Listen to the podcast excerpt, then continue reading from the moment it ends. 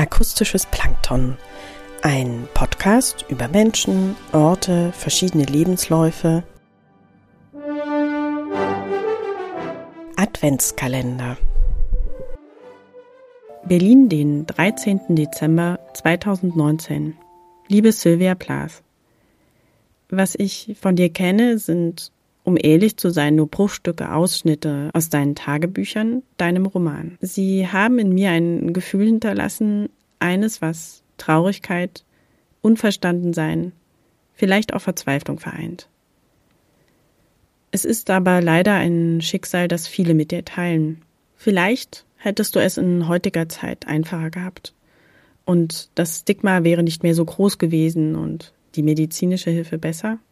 Ich weiß es nicht und vermute ehrlich gesagt nur, dass dies nicht immer der Fall ist. Ich bin heute etwas älter als du.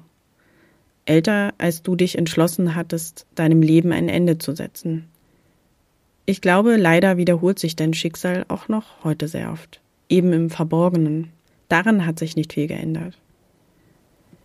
Als ich ausschnitthaft in deine Tagebücher hineingelesen habe, las ich auch noch in einer Biografie über dich. Hier wurde angesprochen, dass deine Tagebücher vielleicht wie so viele Tagebücher bekannter Persönlichkeiten mehr Inszenierung sind, als der Wahrheit entsprechen. In deinem Fall eben auch mehr Vorlage zu deinem Roman Die Glasglocke waren. Aber ich finde, das ist legitim. Warum solltest du als Schriftstellerin das Privateste wirklich ungefiltert mit allen teilen wollen? Vielleicht hast du es geahnt, dass deine Tagebücher als ein literarisches Überbleibsel von dir posthum veröffentlicht werden sollten.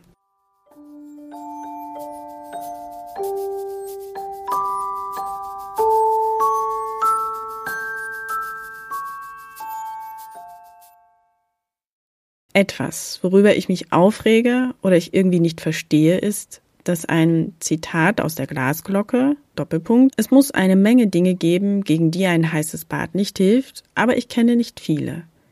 Sehr oft den Weg in die Werbung für Produkte findet.